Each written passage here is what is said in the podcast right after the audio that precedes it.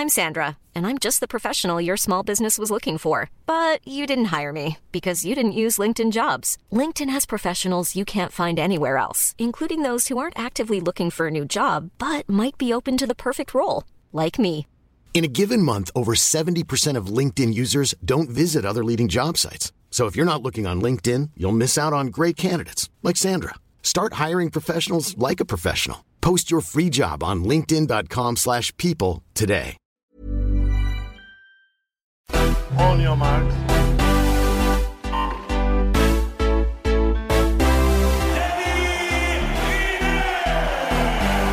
Salut à tous, c'est l'heure olympique, votre podcast quotidien pendant les JO de Tokyo, une journée marquée par deux nouvelles médailles pour la délégation française, dont l'or pour Romain Canon à l'épée, une Marseillaise qui nous a fait chaud au cœur.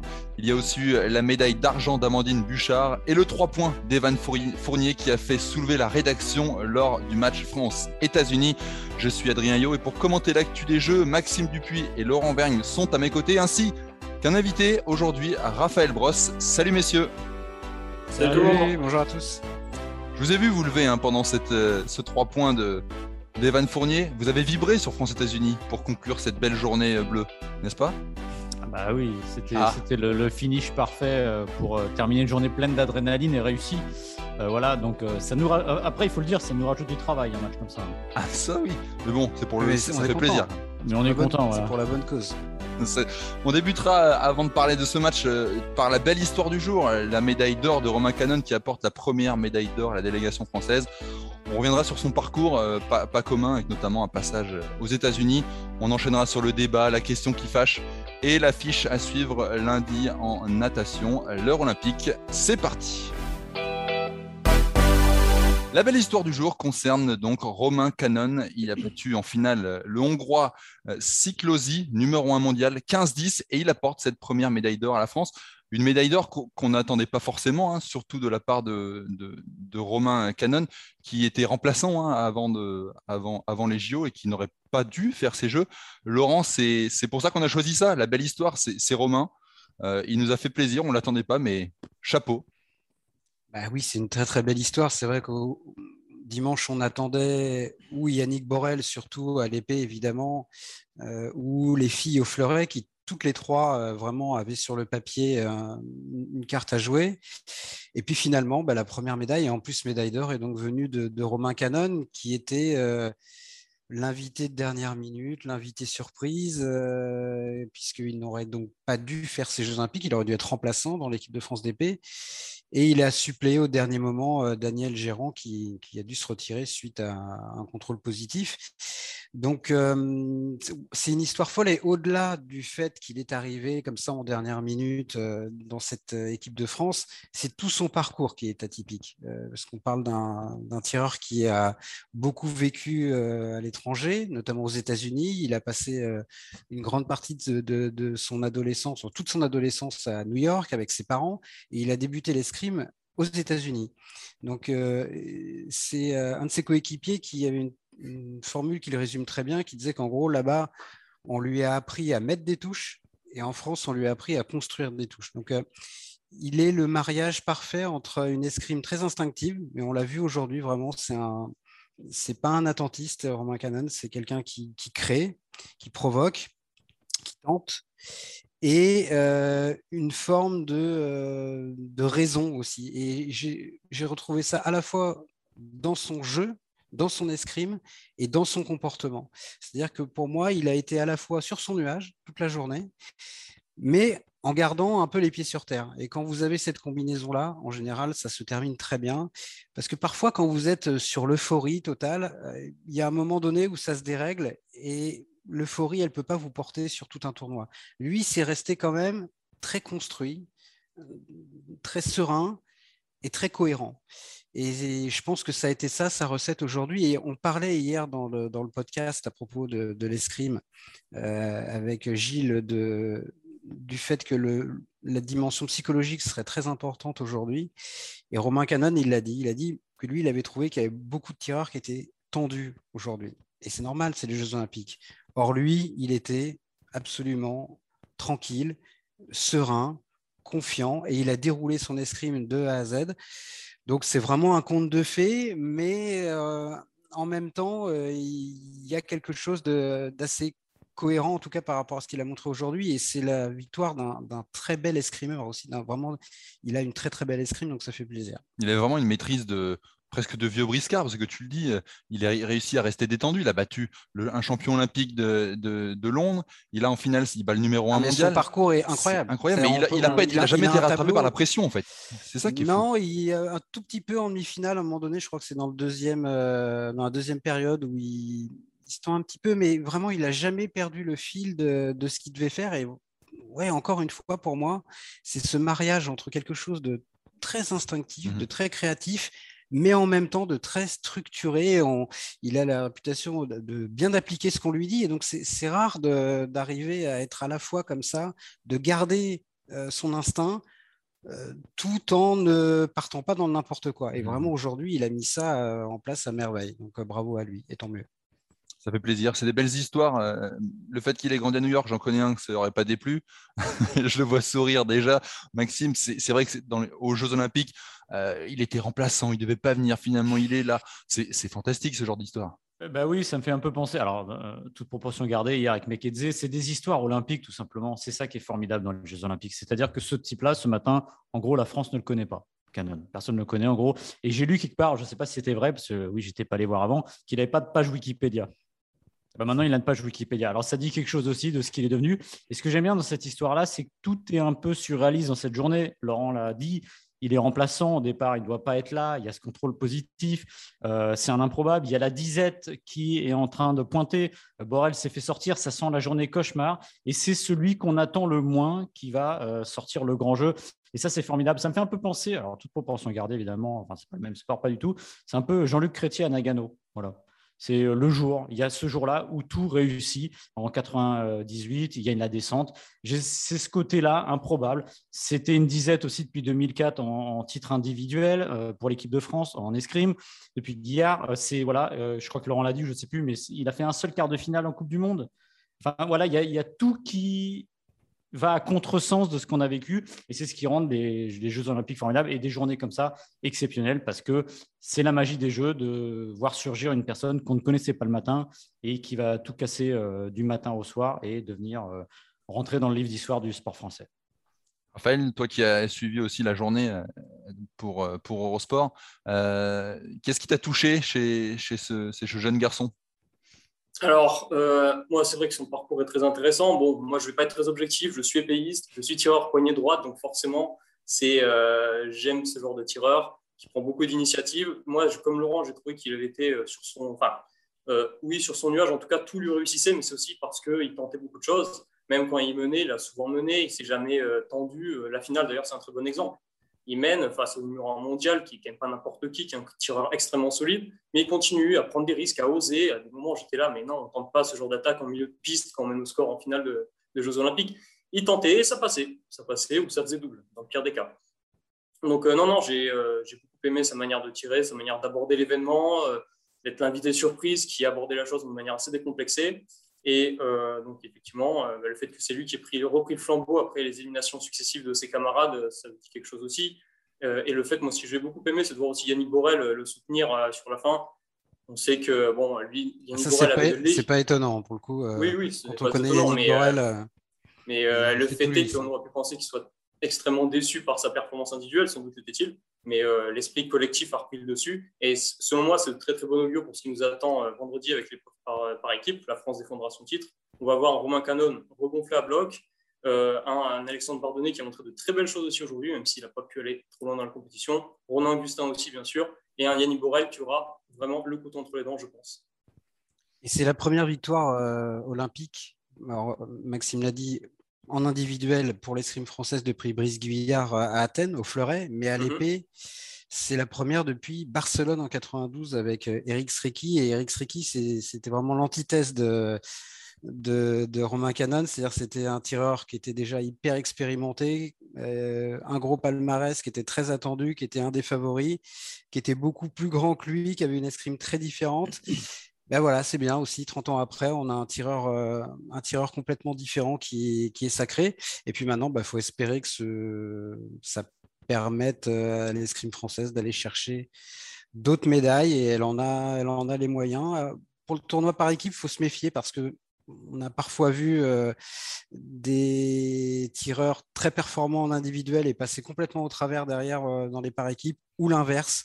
Donc c'est une épreuve complètement différente, mais après l'épée par équipe, l'équipe masculine française, elle est toujours au rendez-vous. Donc, euh, on espère que ce sera encore le cas euh, cette fois-ci, cette semaine. En tout cas, on a bien hâte d'être euh, vendredi, comme tu le disais, Raphaël, pour poursuivre cette, équipe de France en espérant qu'ils continuent à ramener d'autres médailles. On va passer, messieurs, si vous le voulez bien, à notre deuxième partie avec le débat.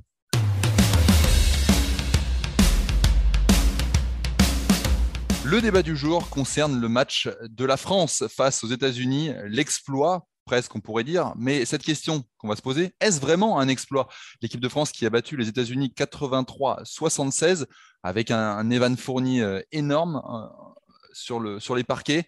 Euh, messieurs qui êtes, je le sais, des spectateurs et des connaisseurs pointus de la NBA notamment, Maxime, est-ce que tu es surpris par cette victoire des Bleus ah oui, quand même un petit peu, on ne peut pas dire le contraire. Ici, euh, hier, avec euh, Christophe et Laurent, on disait qu'on euh, pouvait s'attendre à tout dans ce match-là, parce qu'en effet, il y avait des inconnus sur cette équipe des États-Unis qui avait perdu deux de ses trois matchs de préparation, des inconnus sur cette équipe de France qui en avait perdu trois.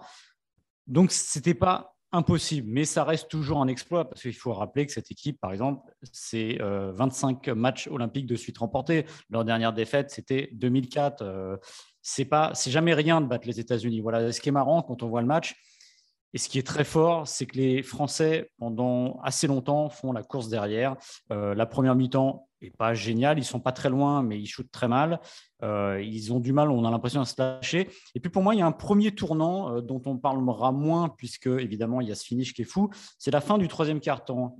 Kevin Durant pense à quatrième faute. Il sort. Et à partir de là, le jeu américain se dérègle. Les Français passent devant. Alors, ça ne va pas durer, puisqu'après, au début du quatrième carton, les Américains repassent. Mais je pense qu'il y a quelque chose qui change aussi à ce moment-là, parce qu'ils sont sûrement en train de se dire, finalement, on va peut-être pas être obligé de faire la course derrière, mais on peut revenir. Et puis, évidemment, il y a ce finish qui est complètement fou. 67-74 euh, pour les Américains. Le score final, c'est 83-76 pour les Français.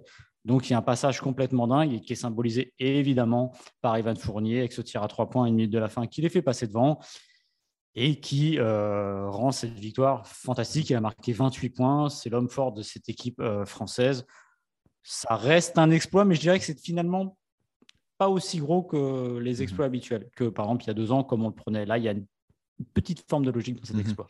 Est-ce que c'est du coup euh, l'équipe des États-Unis qui, du coup, là, sur, euh, qui compte maintenant trois défaites là, en l'espace de, de, 15 jours? Enfin, c'est, Tu disais, il y a eu un, enchaînement de victoires consécutives au JO. Euh, c'est quoi Tu dis une vingtaine de matchs? 25 matchs. 25 matchs. Et là, ils sont à trois défaites contre des équipes. il y a l'Argentine, certes, il y a le Nigeria et la France. Ça veut l'Australie. L'Australie, pardon. Il y a, ça, veut dire quelque chose quand même de, du délitement peut-être de cette équipe américaine, Laurent? Ah, pardon. Non, vas-y. Non, non, non, non, mais non, non, non, non, je... non, pas du tout. Non, mais euh, je, je, vais laisser parler Laurent, mais ça correspond à ce qu'on a dit hier, c'est-à-dire que c'est une équipe qui est encore en construction et le briquet de broc. Je laisse Laurent. Ouais, non, je suis. Euh, oui, c'est un exploit quand même. On ne peut pas considérer que battre une équipe américaine aux Jeux Olympiques euh, avec les joueurs qu'elle possède, même si, comme on, on l'avait dit en présentation de ce match dans le podcast d'hier, c'est loin d'être la meilleure équipe possible, mais enfin quand même, il y a des joueurs euh, qui sont sur le papier globalement très supérieurs aux joueurs de l'équipe de France. Si on prend poste par poste chacune des individualités, ils devraient être au-dessus. Après, est-ce que cette victoire, elle en dit plus long sur l'équipe de France ou sur l'équipe des États-Unis? Très franchement, j'en sais rien. Je, ne sais pas. Euh, je n'ai pas la réponse aujourd'hui. Je pense qu'on l'aura dans quelques matchs, quelques jours, voire à la fin de, cette quinzaine olympique. Mais ce qui est sûr, c'est que pendant le match, je, me souviens m'être fait une réflexion. C'était au début du troisième carton, donc avant ce dont tu parlais, Maxime, euh, euh, sur le premier tournant. Il y avait à un moment donné 7-8 points d'écart et je me disais, face à certaines équipes américaines, on aurait été à 7-8 points dans le troisième carton, on aurait dit, mais c'est incroyable, c'est génial ce qu'ils sont en train de faire. Et là, en regardant ce match, on se disait plutôt, ils sont là, ils sont pas loin, mais il y, a tellement mieux à faire. Et c'est en ça que c'est peut-être moins un exploit gigantesque que ça ne l'aurait été il y a. Ah, c'est même pas une question de date, c'est plutôt une question d'équipe contre certaines équipes euh, américaines au, jeu ou au championnat du monde. C'est qu'on les sent quand même vraiment très fragiles. Et il faut pas grand-chose pour les dérégler. Et même bah, s'il y a des moments, parce qu'après ce, fameux euh, premier tournant du troisième quart-temps, euh, les Bleus tournent avec 6 points d'avance, je crois, 62-56 à l'entame du quatrième quart. Et là, ils nous mettent un, je sais plus, un 12, enfin quelque chose comme ça, et il repasse devant. Et là, on se dit, en théorie, ça devrait être fini. Sauf que il suffit de très très peu pour dérégler cette euh, mécanique américaine qui est quand même pas très rutilante. Il y a des moments, ils, ils font presque n'importe quoi. Euh, sur, le, sur le terrain. C'est vraiment il y a quelques séquences qui sont un peu aberrantes. Après, euh, voilà, je pense que c'est que le début de ce tournoi olympique. donc, j'espère pour, pour eux qu'ils trouveront des solutions. après, pour l'équipe de France, je pense que c'est quand même une vraie équipe. Voilà, c'est la, la, différence pour moi. Et on a vu des gens comme Vincent Poirier rentrer, apporter énormément euh, quand ils sont venus sur le terrain. Donc oui, il y a eu Evan Fournier, mais il y a vraiment plusieurs joueurs qui ont pris leur part à des moments euh, différents du match. Donc euh, c'est la victoire d'une équipe qui collectivement a été supérieure à son adversaire. Mmh d'une équipe et d'un coach. Hein. On, a tous en tête le visage de, Vincent Collet quand il, quand il, se rapproche de Greg Popovich. Presque lui-même est presque étonné. On, sent une espèce de petite moue. Alors ça nous a tous fait rire en se disant bah, il a réussi à battre Greg Popovich. Même lui, peut-être, il s'étonne de, ça. C'est bon, ça reste un beau, une belle performance pour lui. C'était une marque de respect, je pense surtout. Je pense pas qu'il est si étonné que ça. À mon avis, il savait que son équipe euh, pouvait le faire. Et Laurent, tu as parlé de Poirier, c'est intéressant parce que justement, quand on regarde cette équipe des États-Unis, elle ressemble un peu au jeu NBA, c'est-à-dire c'est globalement des petits, des petits, tout est relatif.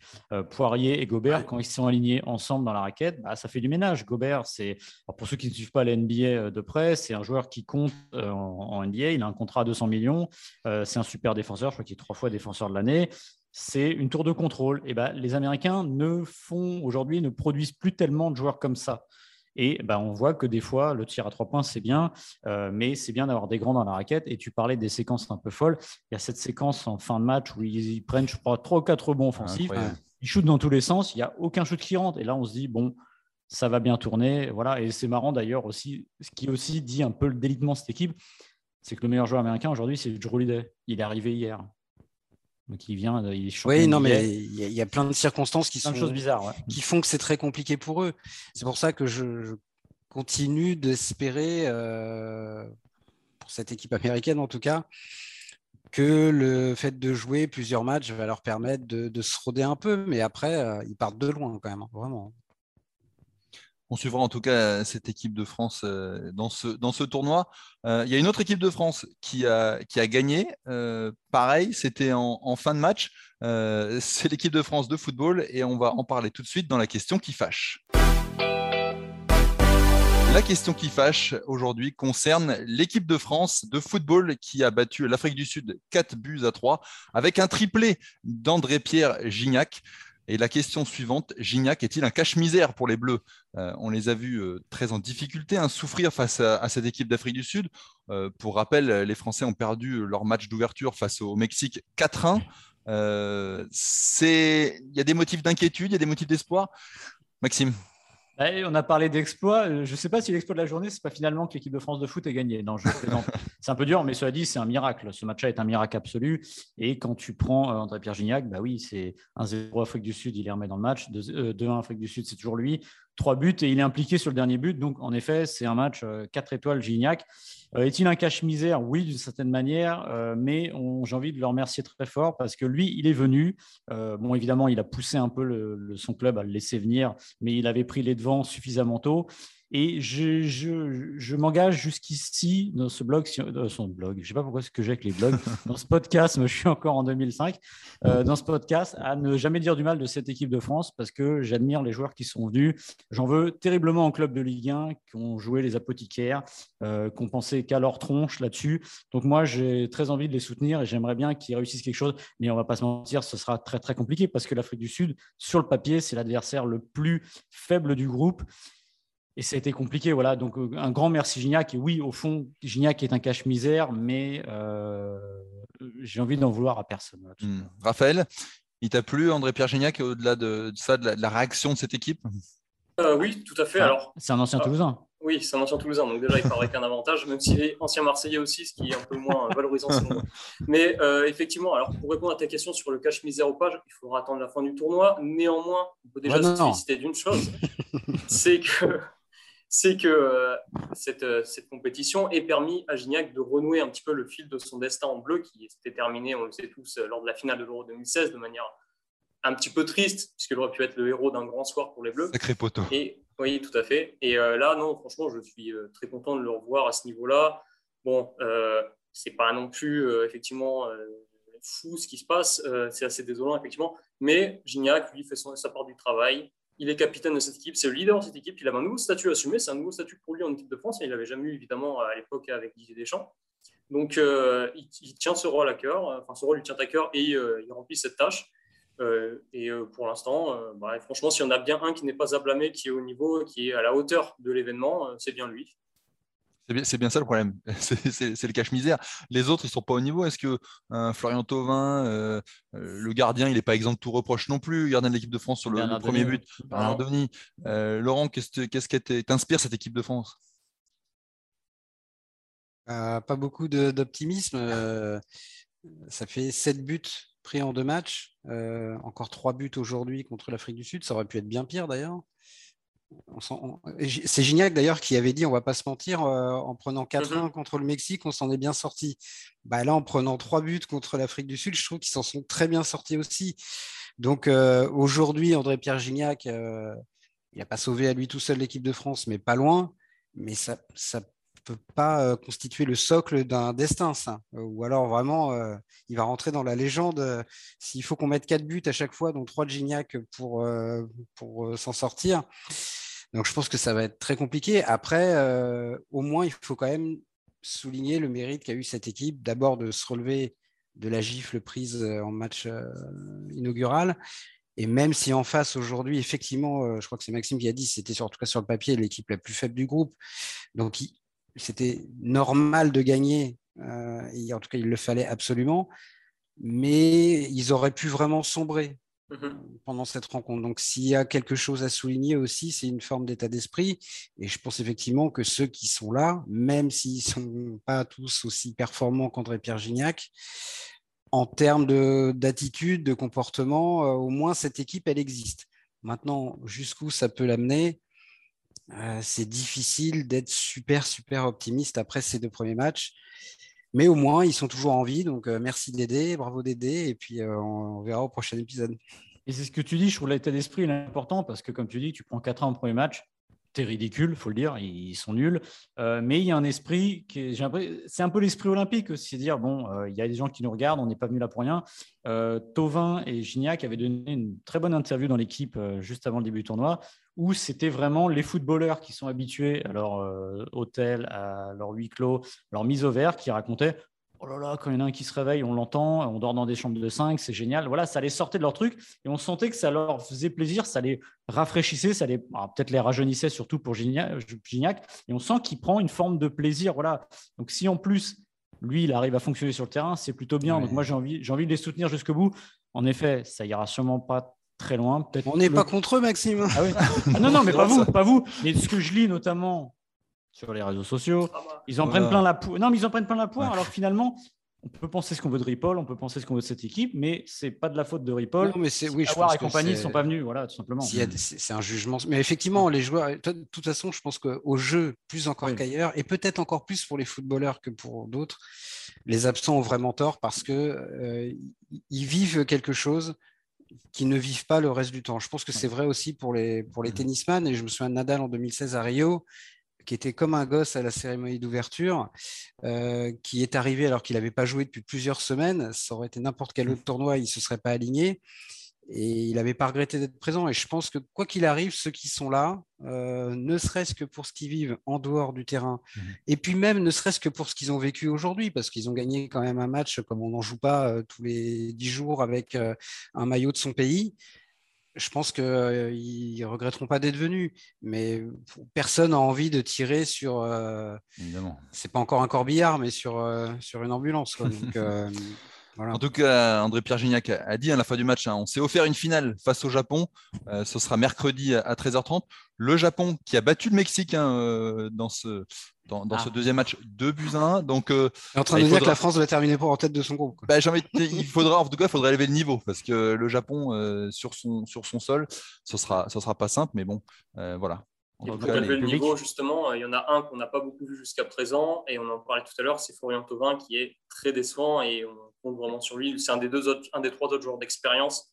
Et voilà, il faudra qu'on retrouve un vrai Thauvin aussi pour espérer voir cette équipe de France peut-être rallier le quart de finale. On suivra ça avec attention. On passe à l'affiche. Hein attention, évidemment. On passe à l'affiche du jour, euh, l'affiche de lundi. On va parler natation. L'affiche du jour concerne non pas une, mais deux euh, nageurs, nageuses. On va évoquer euh, Caleb Dressel et Cathy Ledecky qui seront alignés lundi euh, dans la nuit, hein, parce que les, finales, comme vous avez pu le, suivre, c'est inversé, ont lieu le matin, heure française, en tout cas dans la nuit, et puis les, séries ont lieu plutôt le, midi. Il y aura la finale du 4x100, messieurs, avec Caleb Dressel, la star américaine qui va tenter de, débuter sa, moisson, et puis Cathy Ledecky également qui sera l'autre star américaine qui sera alignée, euh, elle, en, finale du 400 mètres nage libre, meilleur temps des, séries. Euh, on a envie de les, voir, ces Américains, on, les attend. On est orphelin de Michael Phelps, mais c'est toujours quelque chose de particulier de les suivre. Laurent oui, euh, alors les déquis et Dressel, maintenant on les connaît depuis plusieurs années. La, natation américaine, elle a un, réservoir qui est tellement impressionnant. Ils ont rarement des creux générationnels quand même. Hein. Donc, euh, ils peuvent en avoir sur certaines disciplines, sur certaines distances, sur certaines nages, mais il y a un tel vivier que, alors après, euh, Michael Phelps, évidemment, euh, c'est encore une catégorie à, part et à lui seul. Euh, Dressel et Ledecky, ils peuvent vivre des jeux qui les font rentrer dans la légende olympique et dans la légende de leur sport. Pour Ledecky, c'est vrai surtout à l'échelle globale, c'est-à-dire qu'elle peut devenir, si tout se passe bien pour elle, la sportive la plus titrée de l'histoire des Jeux olympiques, tout simplement. en tout cas, elle peut égaler ce record puisqu'elle a aujourd'hui cinq titres olympiques en deux participations. Elle avait été sacrée sur 800 mètres à Londres, elle était toute jeune. Et mm. puis, elle avait fait une petite razzia à Rio où elle avait eu quatre médailles d'or et une médaille d'argent. Et là, elle, espère faire un quadruplé qui serait vraiment, euh, pour moi, un des plus grands exploits de l'histoire du sport. En nage libre, voilà, 1500 mètres, 800 mètres, 400 mètres, 200 mètres, ce serait complètement époustouflant moi, j'adore Cathy Ledecky. Maintenant, je, pense, je serais surpris qu'elle parvienne à le faire parce que d'abord, c'est très exigeant au plan physique et, l'enchaînement de ces courses-là paraît dingue, mais surtout parce que la, concurrence s'est vraiment resserrée autour d'elle. C'est notamment vrai sur le 400 mètres nage libre. Je, elle peut très bien gagner lundi elle est même sans doute la favorite, mais je ne serais pas complètement étonné qu'elle ne soit pas championne olympique. Donc, euh, en tout cas, c'est un énorme défi qu'elle se lance. Dressel, je pense que euh, pour le coup, euh, lui, il se fixe six médailles d'or, peut-être une septième éventuellement s'il fait le 4 x 200 mètres, mais ce n'est pas le plus probable. Lui, je serais étonné qu'il rafle pas au moins, vraiment au moins trois ou quatre médailles d'or. Mmh. je pense vraiment qu'il peut être la, la star de ces jeux, pas la Phelps, euh, mais euh, à l'image d'un Matt Biondi, par exemple, à Séoul en 88, voilà, dans, cet esprit-là. Je pense qu'il en, il en est tout à fait capable. On, pour revenir sur, sur les déquis, Raphaël, on sait qu'il y a deux ans, en, finale des championnats du monde, elle avait été battue. Ça avait été une, sensation par Ariane Titmus. là, est-ce qu'elle peut rééditer cet exploit, l'Australienne, et venir contrarier les plans déquis, ou les déquis, quand même, possèdent une petite marche supplémentaire? Ça n'a pas joué à grand-chose. Ça n'a vraiment pas joué à grand chose. Les deux tiennent dans un mouchoir de poche. Et euh, franchement, le, duel fait saliver. Très clairement, on a hâte de voir ça. Et euh, comme disait Laurent, je suis tout à fait d'accord avec lui, elle n'a pas une marge incroyable sur la concurrence, quelle que soit la course. Euh, et le, le 1500 mètres, c'est une vraie curiosité, puisque bon, c'est la première fois que ça prend au programme olympique chez les filles. Donc, mais c'est vrai que passer de 200 mètres à 1500 mètres, ça n'a rien à voir en termes d'effort. Euh, c'est vraiment bluffant. Si elle parvient à faire ce quadruplé, c'est sûr qu'on ne sera pas loin de la performance majeure euh, de ces Jeux Olympiques. On verra après, on va faire le, bilan. Mais non, ce duel face à Titmus, ça va être un des, euh, duels à suivre sur ces Jeux, notamment au niveau de la natation, effectivement. Et Titmus qui a été lors des sélections australiennes qui ont lieu, je crois, au mois de juin, donc il y a, vraiment mhm. quelques semaines, elle était à moins d'une demi-seconde du record du monde de Cathy Ledecky. Donc elle n'a plus de marge, Ledecky. Tu parlais de marge, Adrien, elle n'en a plus. Ça ne veut pas dire qu'elle ne va pas gagner euh, demain parce que ça reste la référence et puis parce que c'est une compétitrice, une énorme championne et qu'elle s'est préparée. Mais elle n'a plus de marge sur une fille comme, euh, comme Donc ça, mhm. ça, ça peut être compliqué. Et ce qui est dingue dans ces jeux, tu parlais tout à l'heure qu'elle peut revenir à hauteur de la, sportive la plus titrée aux Jeux Olympiques, la Tinina, neuf titres, euh, c'est qu'on pourrait avoir Biles, peut-être qu'à la fin des Jeux, si ça rigole bien, à la fin de ces Jeux, on pourrait avoir trois sportives à la même hauteur, à neuf titres, ce qui serait quand même au niveau de l'historique plutôt pas mal. Euh, quant à Dressel, euh, c'est marrant, on en parlait ce matin justement, euh, c'est presque banaliser le fait qu'il aille chercher, essaye d'aller chercher six médailles d'or ou sept n'en parle pas beaucoup. Alors, c'est peut-être aussi par la force de ses exploits à lui, par la puissance de ce qui a été fait avant avec Michael Phelps, qui dit combien c'est difficile, entre guillemets, de passer derrière le monstre qu'est Phelps, médiatique déjà. Mais c'est exceptionnel. Il faudra s'en souvenir au moment où il ira chercher, euh, au moins, comme a dit Laurent, au moins trois médailles d'or. Déjà, trois médailles d'or, vous imaginez ce que c'est, trois médailles d'or? Si la natation française repart avec trois médailles d'or, on serait bien content quand même. ça, c'est sûr. Ah, ça a été longtemps l'effet de Djokovic. Hein, que, mm. Si tu gagnes 17 ou 18 tournois du Grand Chelem, euh, ça aurait été face à n'importe qui dans l'histoire du tennis euh, un record absolu, mm. mais sauf que quand on a deux autres qui ont fait euh, plus que toi, bah voilà, lui, le problème de Dressel, c'est qu'il y a eu Spitz, il y a eu Phelps, et en plus, Phelps l'a pas fait qu'une fois, hein, gagné 6, 7 ou 8 médailles. Donc euh, oui, comme tu dis, ils ont banalisé quelque chose d'invraisemblable. Donc bon, ce, je pense quand même que même s'il devait gagner que 5 médailles d'or, par exemple, ça paraît ridicule de dire ça, euh, il faudra surtout pas banaliser, euh, nous, à notre tout petit niveau, en en parlant, il faudra surtout pas banaliser une performance pareille, justement. Ce sera euh, ce 4 x 100 mètres pour conclure hein, ces, finales olympiques cette nuit. les finales olympiques qui, qui seront, qui s'ouvriront avec le 100 mètres papillon à 3h30. Un petit mot quand même sur Marie Vatel qui a euh, qui ouvrira le bal. Elle a, pulvérisé son record de France euh, pour se qualifier en, finale. Euh, c'est une vraie chance de médaille là aussi, Marie Vatel. oui, oui, franchement, oui. S'il y a parmi nos nageurs, s'il y a vraiment, ça fait partie des chances de médaille sérieuses parmi nos nageurs. Donc oui, on peut croiser les doigts pour elle, effectivement. Elle est en très grande forme, tu l'as dit, elle a battu son record de France lors des dernières courses. Donc il faut, faut, y croire. Encore une fois, la concurrence va être très relevée quand même. Euh, donc, euh, ah, il y a le duel face à Sostrom, hein, c'est ça.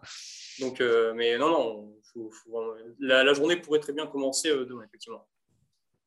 Messieurs, merci. J'ai l'impression qu'on a tout dit. Ouais, soyez au rendez-vous dès 3h30. Dès 3h30. Ah, évidemment. Restez connectés. Même vous pouvez vous connecter dès maintenant. Euh, cette nuit, il y a même le, il y a du monde, le, Maxime, sur le, sur le front pour suivre le triathlon. Ah bah toujours. Eh, toujours. Nous, c'est. Ah, je commence à 23h30. Ah, vous pouvez trouver tout ce que vous voulez. C'est l'épicerie du coin. Il y a tout ce qu'il faut. 24-24. Tu veux dire que la journée de lundi commence dimanche en fait? Exactement. C'est ça. Donc du coup, je ne sais pas quand est-ce qu'on va dormir. Ah bah ça, bah, ça c'est une autre histoire. Merci d'avoir participé à ce podcast. Pour ceux qui nous écoutent, si vous voulez nous noter, n'hésitez pas. Abonnez-vous également, comme ça vous recevrez les épisodes, les prochains, directement sur votre smartphone. Tous les jours, toutes les fins d'après-midi, on essaye de, vous poster un, nouvel épisode. Euh, d'ici là, comme on le disait, suivez bien l'actu des jeux sur Eurosport. Et messieurs, je vous dis à très vite. Salut Ciao, Ciao.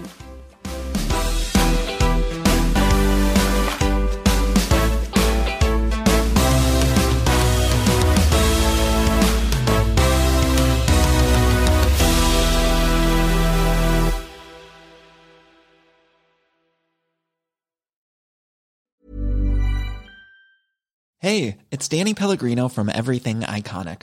Ready to upgrade your style game without blowing your budget? Check out Quince. They've got all the good stuff shirts and polos, activewear, and fine leather goods, all at 50 to 80% less than other high end brands. And the best part? They're all about safe, ethical, and responsible manufacturing. Get that luxury vibe without the luxury price tag. Hit up quince.com slash upgrade for free shipping and 365 day returns on your next order. That's quince.com slash upgrade.